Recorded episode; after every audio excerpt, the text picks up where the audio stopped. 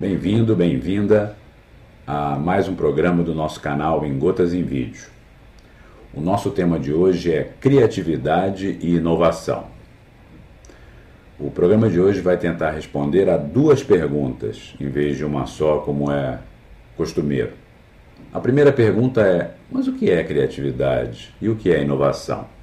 É preciso definir essas duas coisas até para que não haja confusão entre os dois conceitos. E a segunda pergunta é: como ser mais criativo e como ser mais inovador? Bom programa. Nesse cenário de constantes transformações, mudanças tecnológicas muito fortes, as empresas tentam descobrir nas entrevistas o quão criativo e inovador é o profissional. Mas o que é criatividade? O que é inovação? Como é que a gente consegue ser mais criativo? Como é que a gente consegue ser mais inovador? Primeiramente, é preciso definir esses dois fatores para que não fique dúvida sobre criativo, inovador, criatividade, inovação. Criatividade é um processo para gerar novas ideias. Enquanto inovação é a colocação em prática de uma ideia que se julgue valiosa. Dar um exemplo prático, a gente vai entender, um exemplo real.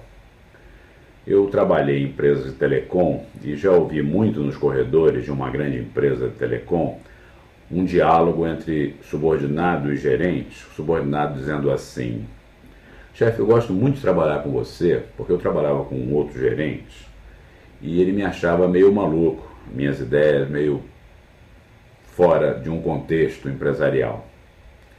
Eu apresento as mesmas ideias aqui, ou os mesmos tipos de ideia aqui, e você consegue transformar essas ideias em coisas comercializáveis, portanto, aproveitando as minhas ideias. O profissional subordinado, ele é criativo. Enquanto que nessa história o gerente é inovador. Ele consegue entender aquela ideia criativa do funcionário e colocar em prática aquela ideia em prol de um produto ou serviço. Definidos esses dois conceitos, a pergunta agora é: o que, que inibe a criatividade? O que, que a gente faz no dia a dia que acaba inibindo a criatividade de quem vive ou trabalha junto com a gente? Existem nove coisas que geralmente acontece ou são feitas nas empresas que inibem a criatividade. Portanto, seria interessante tentar passar longe dessas coisas enquanto a gente está desenvolvendo uma atividade gerencial, por exemplo. A primeira delas é a gestão autoritária. Isso inibe a criatividade. A segunda coisa é a pressão que se faz às vezes com os funcionários de uma empresa para que eles se conformem com determinadas situações. Isso acaba virando um, um hábito e o conformismo toma conta daquela equipe e a criatividade vai embora quase que de vez. Uma terceira coisa que aí acontece com o profissional criativo é o medo do ridículo. Acho que precisa ser enfrentado esse medo do ridículo, porque se passa um vexame talvez num primeiro momento, mas quando a ideia vira um serviço, um produto, rapidamente não se passa mais por esses sabores. A quarta coisa é a intolerância com as atitudes mais descontraídas. A criatividade sai de um ambiente mais colaborativo, da pessoa se sentir inserida no grupo e daí a descontração acontece.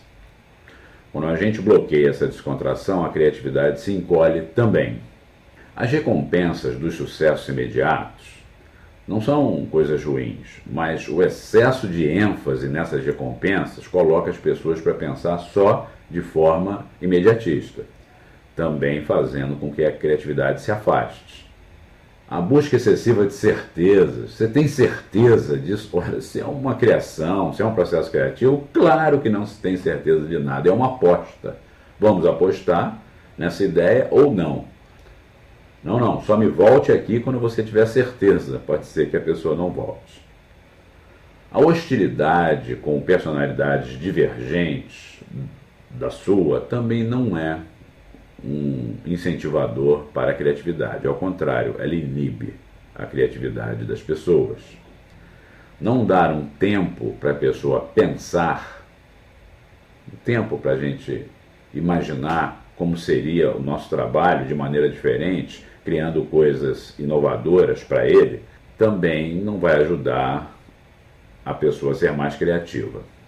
E por fim, numa organização muito rígida, onde as normas definem até como é que se toca o teclado, com que mão primeiro, a criatividade tende a desaparecer nesse tipo de organização.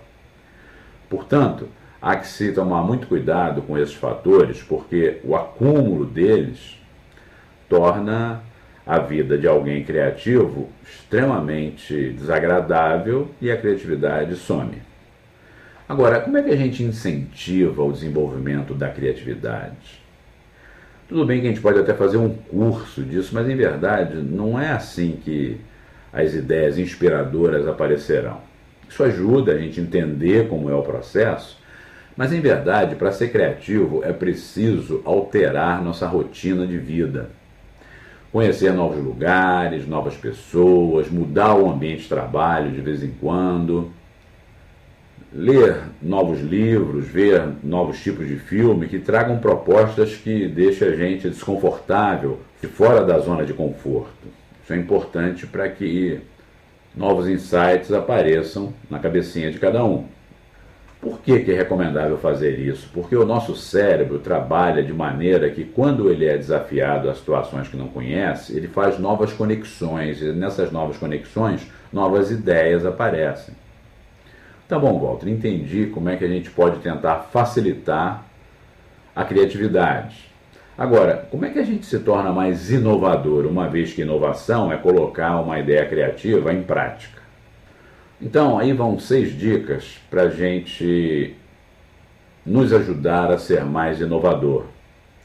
Primeiramente, é preciso investir no autoconhecimento. A gente precisa alinhar a, a nossa consciência, a nossa forma de encarar o mundo com as metas que a gente tem que alcançar uh, na vida, na empresa, em vários lugares onde a gente participa. Manter o cérebro sempre estimulado é a segunda dica. Tudo que é jogo, que puxa pela cabeça, leitura, um hobby, tudo isso que estimular o seu cérebro. Por exemplo, praticando a sua memória, é um mecanismo que pode levá-lo a ser mais inovador. A terceira coisa é quando estiver um plano, seja de viagens, seja para um novo projeto no trabalho, seja para uma nova atividade, desenvolve um mapa mental.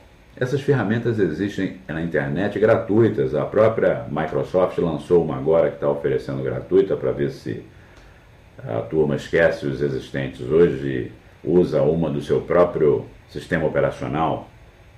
Um mind map é uma coisa bem interessante que você começa a escrever a partir do seu objetivo e começa a rabiscar e ele já vai colocando isso num formato que te ajude a ver a ideia como um todo. E um diagrama acaba aparecendo onde você entende perfeitamente como é que você está estruturando na sua cabeça uma determinada ideia, um determinado plano. Uma quarta dica é ser mais proativo na busca do conhecimento. Se você está querendo tratar um assunto, ou se um assunto aparece para você tratar, antes de começar a tratar, busca um pouco mais de conhecimento sobre ele. Pode ser que você vá para uma solução errada para essa sua ideia, porque não tem um conhecimento suficiente desse assunto, ou pensa que tem. Mesmo se você tem certeza que conhece bem determinado assunto, busca um pouco mais de conhecimento. Com a internet hoje isso é muito fácil e muito rápido de fazer. Lê um pouquinho sobre ela. Discute com pessoas que você saiba que tem excelência naquele assunto, para algumas coisas abrirem a sua cabeça com relação à situação que você tem que enfrentar. Para isso, você precisa da quinta ideia, que é aumentar o seu networking. Quanto mais pessoas você conhecer, quanto mais pessoas você tratar, em determinados assuntos, mais novas ideias vão aparecer função de algumas coisas que outra pessoa está fazendo e você não pensava nem que aquilo fosse possível de ser feito. E por fim, praticar atividades físicas. Parece que uma coisa não tem a ver com a outra, mas tem sim. Caminha, anda de bicicleta, que você achar mais interessante, mas você vai ver que depois de um exercício físico de algum volume, de alguma pressão em cima do seu corpo, você começa a pensar diferente, começam a acontecer coisas na sua cabeça, isso é um processo químico, a sua mente fica muito disposta a ter novos impulsos e gerar novas ideias. Em suma, a gente não precisa ser inovador para ser criativo. E a gente não precisa ser criativo para ser inovador. Contudo, como uma coisa desemboca na outra, é interessante que a gente tente desenvolver essas duas habilidades.